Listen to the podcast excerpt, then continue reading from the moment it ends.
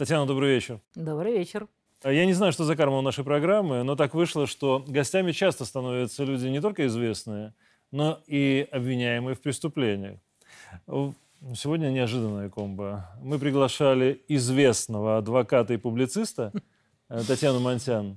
А буквально на днях Генпрокуратура Украины предъявила вам обвинения по нескольким статьям, включая коллаборационизм, и посягательство на Конституцию и территориальную целостность Украины. Ну, правда, звучит как издевка. А что известный адвокат ответит на эти обвинения? Ну, на самом деле, давно уже мне предъявили подозрение, а сейчас дело просто передали в суд. На самом деле, еще пару месяцев назад они там что-то делали по этому делу, но, насколько я слышала, в основном формально. Ну вот просто надо, есть такая Монтян, вот такая вот вся из себя, что-то до сих пор она у нас не затействована в пиар-пропаганде. Предъявим-ка мы ей что-нибудь, чтобы люди думали, что мы тут не просто так ловим ворон. Ну, как говорится в старом еврейском анекдоте, «Изя, когда меня здесь нет, можете меня даже избить». Если я не ошибаюсь, э, вы ведь еще и лично, по их мнению, участвовали в ракетных ударах по Украине и как минимум передавали координаты цели. В этом они меня не обвиняют, потому что у них нет доказательств. То а без доказательств, без доказательств, даже у них хватает ума, собственно говоря, не обвинять. Они обвиняют в том, э, в чем, по их мнению, им удалось собрать доказательства. Ну, то есть коллаборационизм, но это дело такое. Как бы то есть, по большому счету, я не делала ничего, никаких действий я не совершала, я просто высказывала свою позицию. Вот они считают, что я покусилась на конституционный строй, а я считаю, что это они на него покусились когда совершили госпереворот на Майдане. Вы называете вещи своими именами? Конечно, я просто называю вещи своими именами. И они ничего на это не могут ответить. Они свергли законную власть. Какой бы там Янукович ни был, он был всеми признан, они его свергли способом весьма далеким от того, что прописано в Конституции. Это они отрицать не могут. И этот момент они обходят. А моя линия защиты очень проста. Нет, ребята, это вы, как говорится, вы первые начали. Вы первые нарушили Конституцию. Вы первые сдали суверенитет Украины коллективному Западу за печеньки Нуланд и кружевные труселя. И вы еще имеете наглость в чем-то обвинять меня? Это вы затеяли кровавую бойню. Это вы стали воевать со своим народом, с той его частью, которая была против Майдана. Это вы развязали гражданскую войну, обозвав ее АТО.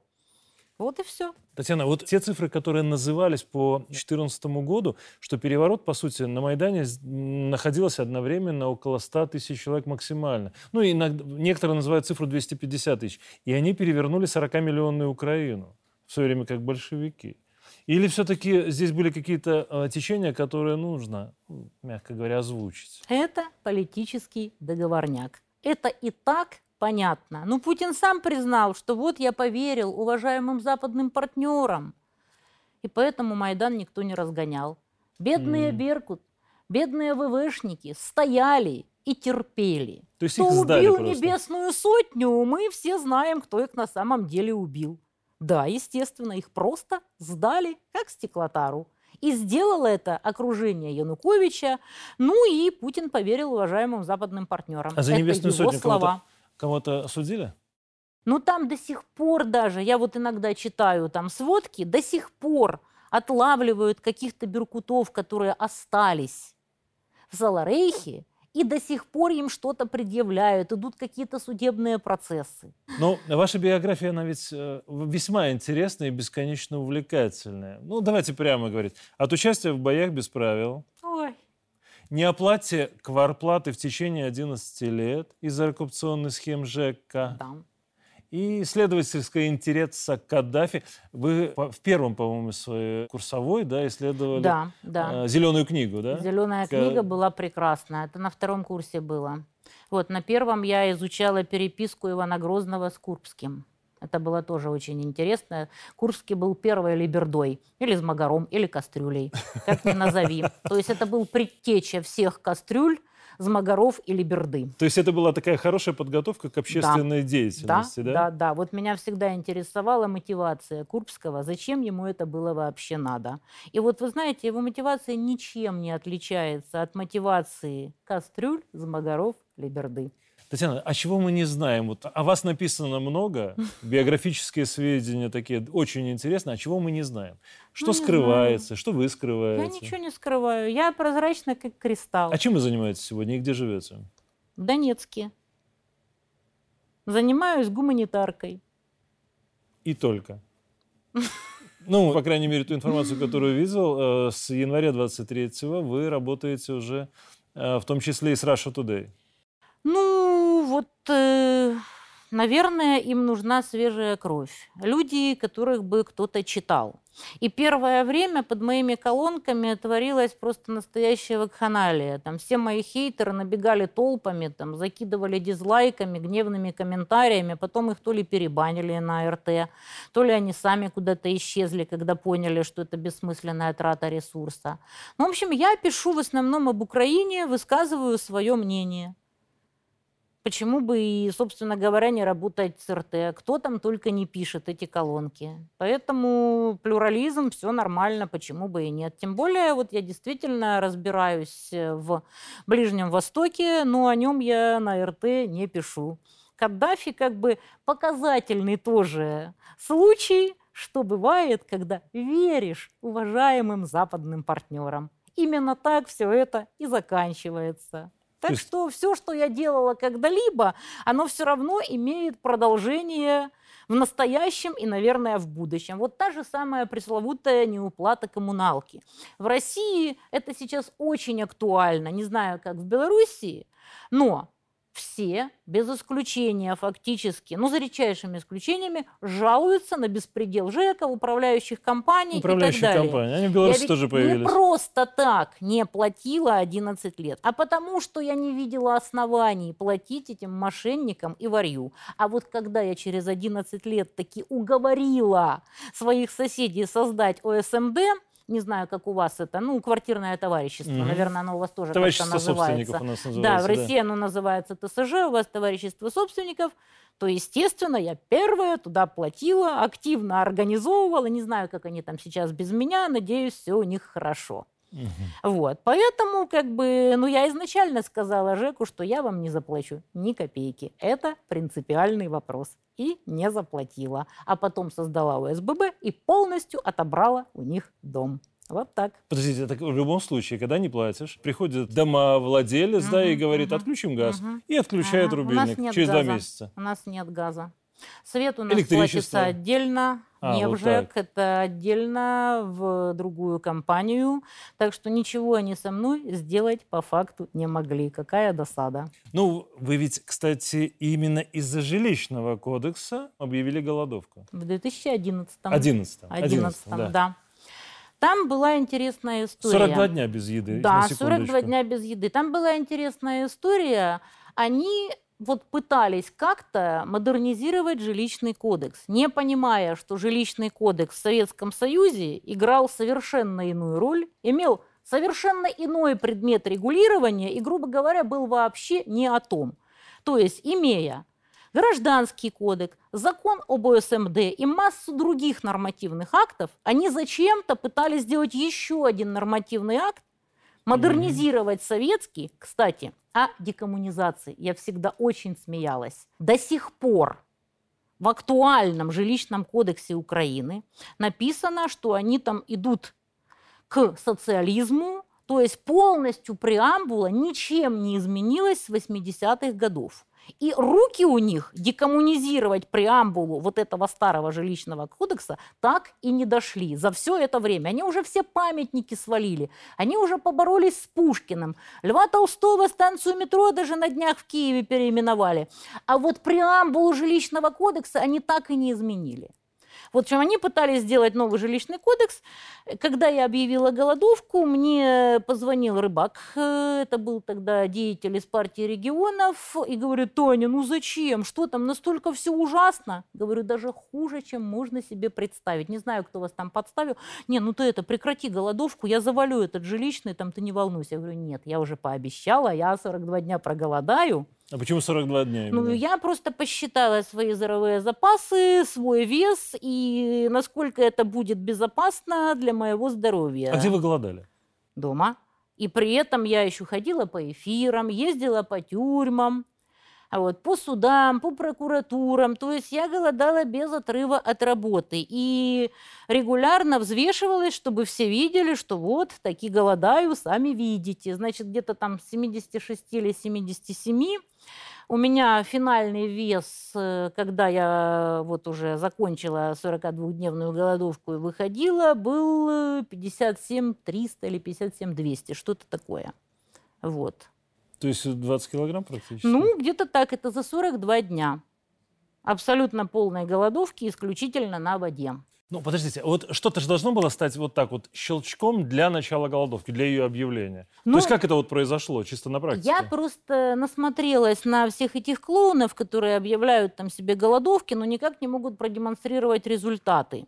И решила, что 42 дня – это серьезный срок, который хорошо ударит по мозгам людям, что все будут с интересом наблюдать, уж не сорвусь ли я, не прекращу ли голодовку, не начнет ли у меня расти вес. И все это время можно было бы говорить об этом жилищном кодексе и объяснять людям, в чем его пагубность, почему он взорвет нашу э, правовую систему и почему от него будет невероятное количество вреда. Татьяна, ну ведь вы знаете, э, голодовка в принципе это излюбленный ход да. оппозиции. Да для привлечения да, внимания да. к себе. Вы именно для того, чтобы Привлечь привлечь внимание, внимание, конечно. Да? Причем я изначально говорила, что вот 42 дня как раз вот и здоровью особо не повредит, и я успею привлечь максимальное количество внимания к тому вопросу, ради которого я, собственно говоря, голодовку и затеяла. Да, но у нас ведь тоже есть любители поголодать, Ой. да, из оппозиции. Но вы научились отличать, где фарс, а где правда, да? Ну, конечно. И вот ну, работают ли такие формы протеста? Нет, не работают. Потому что для того, чтобы люди тебе верили, что ты голодаешь, ты должен предоставлять доказательства. То есть реально голодать? Конечно, ты должен реально голодать. А иначе просто ты выглядишь клоуном. И изначально понятно, что ну, практически никто из них голодать не будет. Кстати, вот рыбак, который мне звонил, он таки завалил этот жилищный кодекс, выполнив свое обещание. То есть регионали были все-таки условно договороспособные ребята в свое время. Но это их не спасло. Но ведь Тимошенко тоже Ой, голодала. Она а, не вот голодала. Так, да? Вот Юрочка Луценко всех рассмешил со своей голодовкой, когда 20 какой-то там день он типа там голодал, там в Менской колонии, по-моему. А потом он признался, что через 20 с чем-то дней голодовки он на Пасху выпил кофе и съел пасочку. Выпил Это настолько и... смешно, потому что если ты на такой день голодовки пьешь кофе и ешь пасочку, скорее всего, ты умрешь от заворота кишок. Mm-hmm. Это понимает любой человек, который хоть когда-то сталкивался с голодовкой. Поэтому это клоуны, которые просто смешны. Вот и все. С ними и так все понятно. А я вот как бы голодала реально, я это доказывала взвешиванием в купальнике, циферками на весах, ну и все, естественно, это видели. Вот покажете потом, как я выглядела, я найду фоточки, как я выглядела вот реально на 40-е дни голодовки. Своего Там добились? действительно кожа и кости. Ну, конечно, я же говорю, потому что рыбак выполнил обещание. Он это завалил цель. этот это кодекс. Да, конечно, цели я добилась. Татьяна, теперь в Киеве вас побаиваются, в Донецке вас знают и уважают. А как в Москве и Минске? Везде по-разному на самом деле. И в Киеве по-разному относятся, и в Донецке по-разному относятся, и, естественно, и в Москве, и в Минске. Везде есть разные люди – если ты хоть что-то из себя представляешь, у тебя будут и фанаты, и хейтеры. Все дело в соотношении тех и других. Ну, я посмотрел ваш телеграм-канал. Я увидел, что как только вы приехали в Минск, да, на вас накинулись, Накинулись, таксисты, да. да, да. Хейтеры накинулись просто толпой. Хейтеры именно. Более того, нашлись чокнутые, которые начали писать на полном серьезе, что я решила удрать из России через Белоруссию и еду в Польшу. То ли уже в Польше там. Ну, в общем, писали такое, что вот просто думаешь, ребята, вам галоперидольчика бы и психиатрия в очень большом долгу. Но Минск понравился. Минск прекрасен. Ну, я же не первый раз в Минске. Мы же когда постоянно летали через Минск в Москву, когда вот э, закончились прямые перелеты между Москвой и Киевом. Я очень долго летала в Россию через Минск. Но Иногда эмоции, с- задерживалась. э, эмоции, эмоции сразу видны, э, правда. Э, Чувствуется, когда человек говорит искренне. И даже вот фотография на фоне вокзала, да, да, да, прекрасно. замечательно по этому поводу. Но вот, Татьяна, у вас не один телеграм-канал. Нет. А вы когда-нибудь суммарно считали свою аудиторию? Нет. Вы знаете, проблема Телеграма в том, что там можно совершенно невозбранно налить своему врагу ботов, а потом устроить какую-нибудь хейтерскую атаку и этих ботов просто убить. И Мгм. рассказать, что вот, я тут устроил хейтерскую атаку, вот, и после этого от Богомерской Монтян отписались толпы людей. Я на это все смотрю и изумляюсь, потому что просмотры остались на месте, а боты куда-то отвалились. То есть вот таким вот балуются люди в Телеграме. Это стоит на самом деле копейки, как я поинтересовалась. Зачем они это делают, непонятно, но зачем-то же делают. Вас это не цепляет? Вообще не цепляет, потому что даже если меня отпишутся все, я все равно буду писать то, что считаю нужным. На меня это не влияет. Но, на ваш взгляд, почему все-таки женщин среди нас, пропагандистов, да, не так много? Ну, правда, буквально на пальцах можно посчитать имена известные. женщины более эмоциональные. А я безэмоциональна. У меня работа такая. То есть женщин цепляет хейт, а вас не цепляет? Женщин цепляет хейт. Женщины делают преждевременные выводы очень часто. Ну, женщины в целом подвержены эмоциям и не могут сделать паузу и скушать твикс в нужное время. Вот они ломятся что-то быстренько прокомментировать, потом это оказывается каким-то не таким, вот и все такое. То есть вот нет у них вот этой вот чуйки, когда надо промолчать. То есть кормят тролля. У меня иногда тоже бывают срывы, но я к ним отношусь спокойно. Да, бывает. Ну и что? Меня это не выбивает из колеи. Я продолжаю действовать так, как действовала бы, если бы не совершила какую-то ошибку. Да, ну вот сейчас вот свои, словесные перепалки, да, вы устраиваете, ну и с Соловьевым в том числе. Вот скажу честно, а, наша аудитория белорусская, она очень любит Соловьева и вас, да? Вы помирились? Нет. И не буду мириться. Я его не трогала. Вообще. Я о нем никогда плохого слова не сказала. Но я говорила, что он очень работоспособен, он на рабочем месте. То есть я о нем плохого не говорила. А он опустился до личных оскорблений, причем совершенно немотивированных. Почему так, я не знаю. Мириться не собираюсь, потому что я не понимаю, зачем ему, собственно говоря, это было надо. Но есть подозрение, что вот, э, может, кто-то позавидовал, может, кто-то его накрутил. Я не тот человек, который будет это терпеть. С- Вы скажу свое мнение, да? Я очень надеюсь все-таки, что вот это никогда, оно все равно вернется в нормальное русло. И учитывая то, что врагов у нас действительно хватает внешних, это правда. Татьяна, но я помню, и это самое мое любимое ваше выступление, это на трибуне ООН, Да. где вы четко назвали виновных в эскалации конфликта на Да. Украине. И несоблюдение минских договоренностей, Именно на так. минуточку, да? Да. Это было 17 февраля 2022 года, ровно За за, неделю, дней, ровно да. за неделю, Да, да, до начала да, СВО. да. Через неделю была война. Да. Именно Как так. вы думаете, даже тогда еще был шанс остановить войну, Нет. изменить ситуацию? Нет. Его не было изначально. Я считаю, что все шансы закончились, когда первый коктейль Молотова и первый булыжник полетел в несчастных мальчиков-ВВшников 18-летних и в Беркутов. И тогда я говорила майданутым, всем этим кастрюлеголовым бестолочам, что вы кидаете булыжники и коктейли не в Беркутов, не в мальчиков-ВВшников, а в собственную государственность. Вам не нравилась государственность при Януковиче? Никому не нравилось. Все видели, кто такие регионалы, что они много из себя воображали, но в итоге рассыпались, как трухлявый пень. Вот. Но без государственности жить гораздо хуже. И вы это, скоро говорю, увидите. Вы допрыгаетесь до интервенции, до гражданской войны и до всех прочих прелестей, которые сопровождают собой ликвидацию государственности. Все так и получилось. Единственное что, что горячая фаза войны все-таки отложилась на столько лет. Но это потому, что Трамп черным лебедем прилетел и как бы подзадержал этот процесс. Но он был неизбежен изначально. Ну, я, насколько понимаю, вообще, в принципе, никто не знал до последнего, что вы будете выступать. Ну, конечно, никто не знал, Нужно потому было. что мне было надо сказать. Перед началом войны уже было понятно, просто война ви- вис- висела просто в воздухе, вот знаете, как вот топор можно было вешать. Было понятно, что война будет, вот-вот. Я, честно говоря, думала, что она еще год назад начнется. Вот на год я ошиблась, можно сказать. И мне хотелось сказать, чтобы потом никто не сказал, что «а, ты ничего не говорила».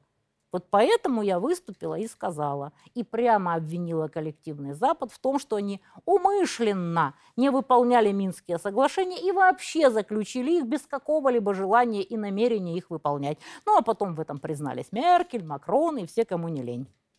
Татьяна, но если вы понимали, что война начнется, а где и когда она закончится? Очень хотелось бы, чтобы она закончилась на западных границах, а то и дальше. Потому что все другие варианты будут означать просто временный перерыв. Потому что сам смысл нацистского Саларейха в том, чтобы быть антироссией, чтобы быть острием копья, которым коллективный Запад тыкает в сонного медведя. То есть, э, насколько я понимаю, оптимистичный вариант, который называют многие эксперты, то, что ну, вот эти четыре области, которые присоединились, да, плюс Николаевская, Одесская, это недостаточно, с вашей точки зрения, для того, чтобы уничтожить нацизм. Запад на это не пойдет. По элементарной причине Саларейх экономически бессмыслен без Одесской, Николаевской, без Херсонской, То есть без выхода к Черному без морю. выхода к морю и и без без, Дон- Востока. Он Донбасса, да? абсолютно бессмыслен. Ну, какой? Ну, Киев, ну, кусок обрубок Киева, потому что наши уважаемые западные партнеры уже претендуют, там, Польша, там, на Львов, на Волынь, на Тернополь, на Франик. Румыния претендует там на кусок Бессарабии. Вот недавно там э, депутатша, а, сенаторша даже э, румынского парламента заявила, что вот верните нам Буджак, Бессарабию, там все остальное. Там она уже хочет с Молдавией объединяться, ну, и, наверное, Приднестровье отжать, и что она там еще хочет. Венгры претендуют на кусок Закарпатья, точно так же чехи, словаки. В общем, все, кому не лень, пытаются рвать бедный Саларейх. А вот то, что от него останется, оно экономически бессмысленно и не жизнеспособно. Зачем это надо Западу? Поэтому Запад отползать не собирается. Они, как говорится, пошла такая пьянка, режь последний огурец. В Беларуси это получилось то же самое. Они не предусмотрели никакого плана «Б». Они вот даже не представляли, что их может ждать поражение. То есть они Нет у были них абсолютно уверены, да, что мы не нет выстоим. у них плана Б на случай, ну, а это война. Это серьезная война. А в войне, как и в любой драке, как и в любом бою, как в любой схватке, можно выиграть, а можно и проиграть. И даже самый слабенький соперник в том же боксе может чисто случайно, рефлекторно отмахиваясь, засадить тебе в подбородок, и ты просто ляжешь снопом. Мгм. Всякое бывает. С тобой может случиться все, что угодно. Ты можешь быть очень крутой борец, подскользнуться, вывернуть ногу и проиграть. Ну, это я условно говорю. А Запад не собирается. Они вот даже не предполагают, что могут проиграть. Они собирались снести Путина, устроить госпереворот. Вот, они уже там что-то там вякали о расчленении России. Там, что мы будем делать, когда Россия распадется на 8 кусков? Вот давайте подумаем, как мы обустроим эти куски.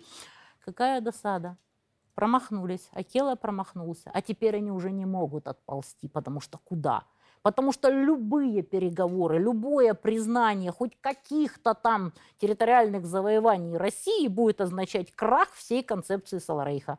На это Запад пойти не может, это очевидно. А на ваш взгляд, почему в Беларуси не получилось? Вот э, Аваков очень сильно кинул э, британцев. Он должен был поставить э, то ли 15, то ли 20 тысяч боевиков, постепенно их инфильтруя. Но он традиционно украл то ли две трети, то ли три четверти выделенных на это денег. И просто банально не хватило боевиков. Но мы целыми самолетами их разворачивали. Да, могли не сдюжить. Ну просто Аваков должен был инфильтровать их постепенно. То есть они, а, Украина активно участвовала Очень в том, что... активно, максимально активно. То есть значительная часть того, кто здесь выходил, это были именно подготовленные Да, люди. конечно. Те, кто осмеливался сражаться напрямую с силовиками, конечно, это были подготовленные люди. Потому что ваше змагарье в основном это жалкие трусы, которые немедленно спетляли куда-то там в Польшу, в Литву, еще там куда они там, которые позорно записывают видео, как они раскаиваются. Потому что человек стойкий в своих убеждениях такие видео записывать не будет. Ну хорошо, ну вот о боевиках понятно, да, а тех, кто свалил, как вы говорите, Пусть да, беглые, да, у них же был 14-15 год Украины перед Вот, глазами. Ваша вот, ситуация, почему вот. не научились? Вот они изумительны. Они меня поражают до глубины души. Если вот еще кастрюль как-то можно понять, что они не понимали просто, что они делают, как говорится, не ведали, что творили, то насколько же тупыми должны быть ваши змагары, чтобы, видя, что случилось с Украиной, шатать еще и Беларусь. Неужели вы так ненавидите свою родину? Неужели этот мелкий прайс, который вам скидывали все эти грантоедские конторы, вам дороже собственной страны? Вы что, не видите, к чему приводят все эти революции? Точно такое же мнение сейчас в России.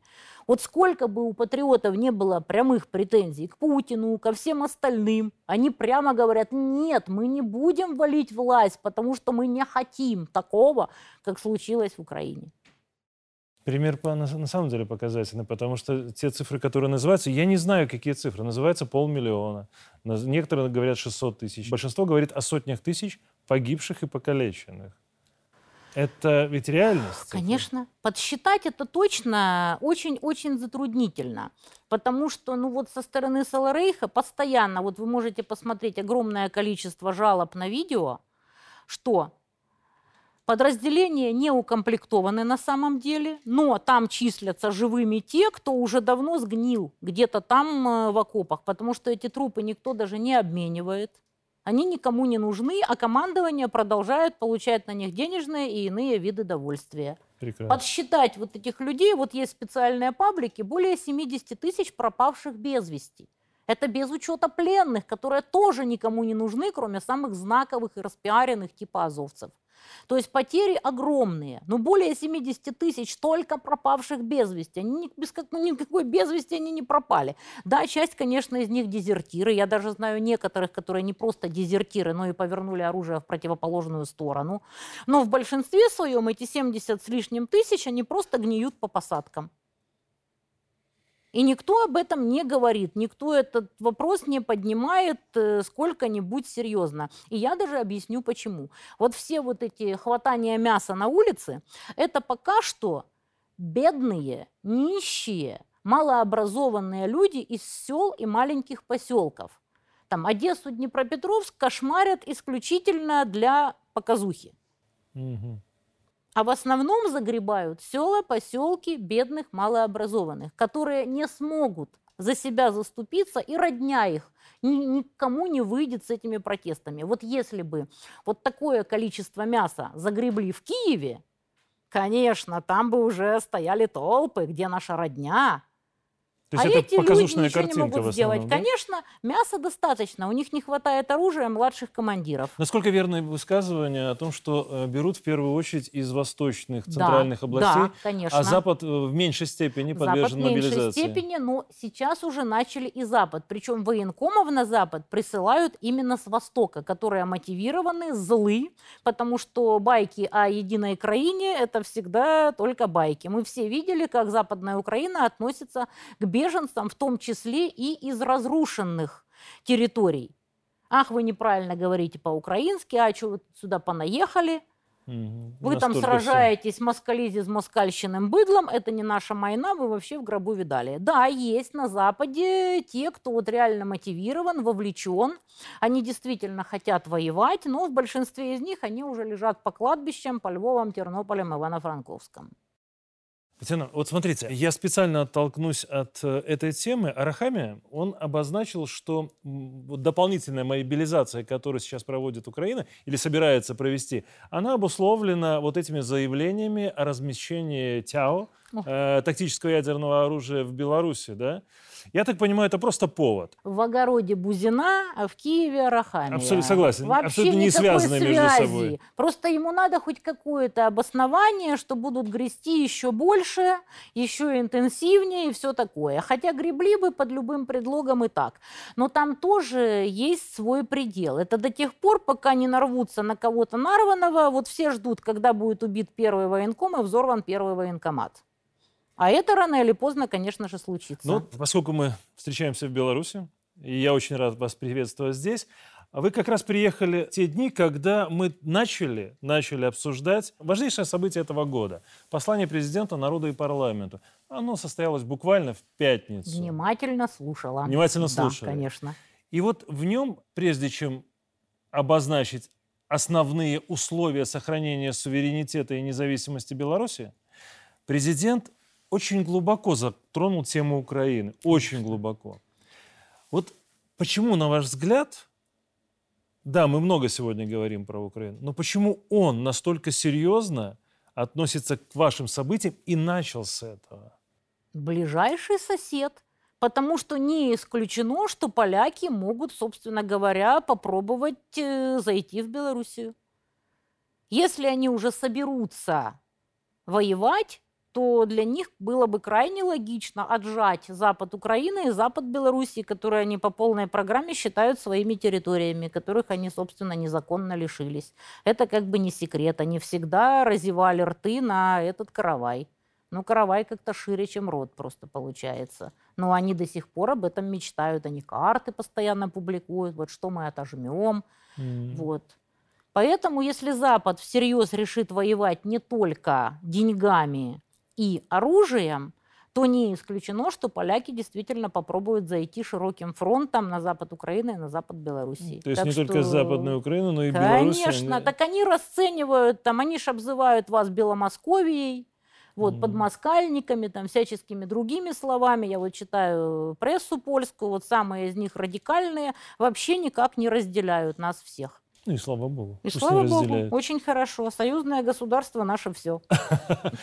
Татьяна, а я, конечно, спрошу вас еще и о международной повестке, и ядерном оружии, и мирных переговорах.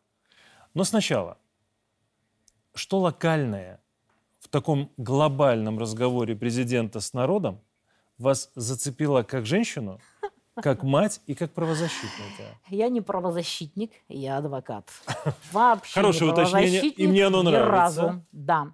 Я даже друзьям своим переводила речь Лукашенко насчет геев, лесбиянок и всего этого остального. Это вот к вопросу насчет того, что меня зацепило как женщин. Это было очень смешно на самом деле. И очень. Вы, вы даже не представляете, как аплодировали вот все люди на Западе, которые устали от этой всей повесточки, от всех этих трансов и всего остального. И, собственно, и предъявить-то Лукашенко нечего. Он сказал, что да, есть у нас геи, работают прекрасно, дай бог гетеро так работать. То есть на здоровье. Я вообще против того, чтобы выпячивать любую сексуальность. Потому что это, мягко говоря, неприлично. Ну, а так как на здоровье, как говорится. Чтобы да. не навязывали. Не навязывайте. То, что вы такие, ну вы такие, это биология, есть такие люди. Что поделать? Что теперь, отвергать всю Грецию и весь Рим древние? Ну это смешно. Ну, президент правильно сказал. Нельзя пропагандировать. Да, не, не пропагандируйте, не педалируйте этот вопрос. И живите себе спокойно. Всегда такие люди были, есть и будут работают, как он сказал, дай бог гетеро так работать. Поэтому вот такая позиция, в принципе, на Западе людям очень даже зашла. Говорят, что он реально вот такое сказал, ты ничего не преувеличиваешь? Я говорю, да я вам дословно перевела все, что он сказал. Ну, уже сразу появились эти нарезки, и я им даже субтитровала моим друзьям западным. Ну, наш президент умеет создавать да, инфоповоды. Да, да, Вы это, это знаете, прекрасно. да? Именно это, даже, а не ядерное оружие, собственно, больше всего зацепило западного обывателя, потому что ядерное оружие – это дело такое.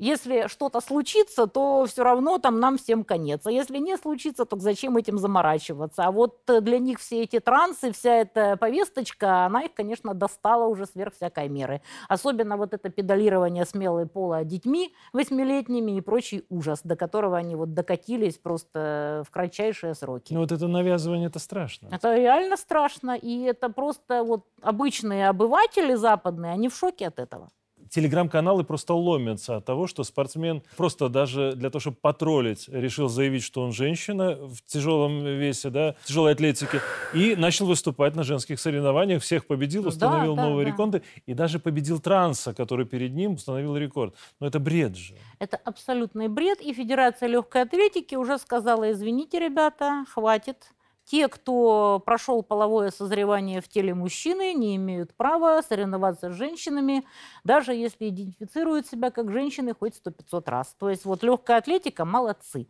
Будем надеяться, что и остальные федерации подтянутся. Но в Украине люди понимают, что вам уготовлено было то же самое. Ну, ну реально.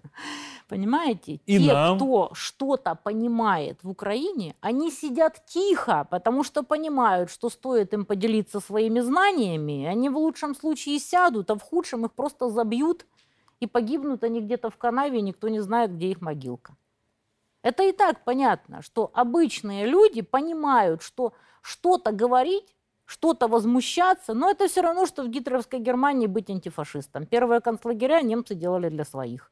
Называется «Читайте Ганса Фалладу. Каждый умирает в одиночку». Там очень здорово прописана вот эта вот позиция человека, который пытался совершить индивидуальный бунт. Вот э, в Саларейхе примерно то же самое. Это абсолютно бессмысленно, это ничему не поможет, только себя погубишь.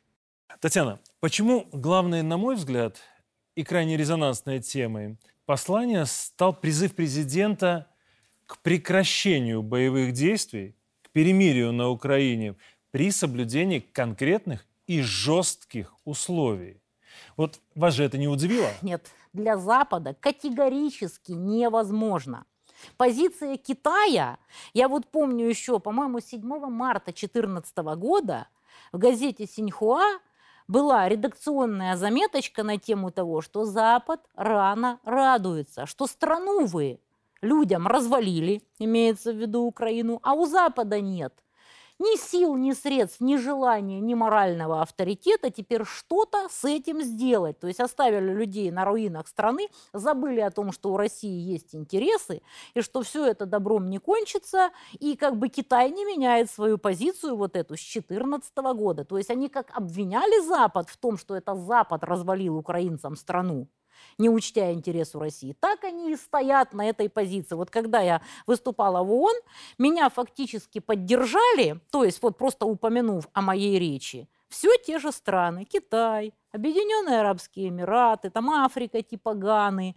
Вот, то есть вот все, кто и сейчас, собственно говоря, в орбите Китая и России. Президент понимает, что мир нужен украинцам, нужен. Но, но мир не нужен но Западу. Западу. Западу мир вообще не нужен. Западу надо испытывать свои новые виды вооружения. Вон, Байрактар уже опозорился. Посмотрим, как себя покажут прекрасные леоперды, на которые уже ставят динамическую защиту, говорят, потому что их там сейчас обзывают, там, что это не танки, а лысые Brazzers. Угу. Вот, поэтому на них ставят динамическую защиту, потому что иначе они бесполезны.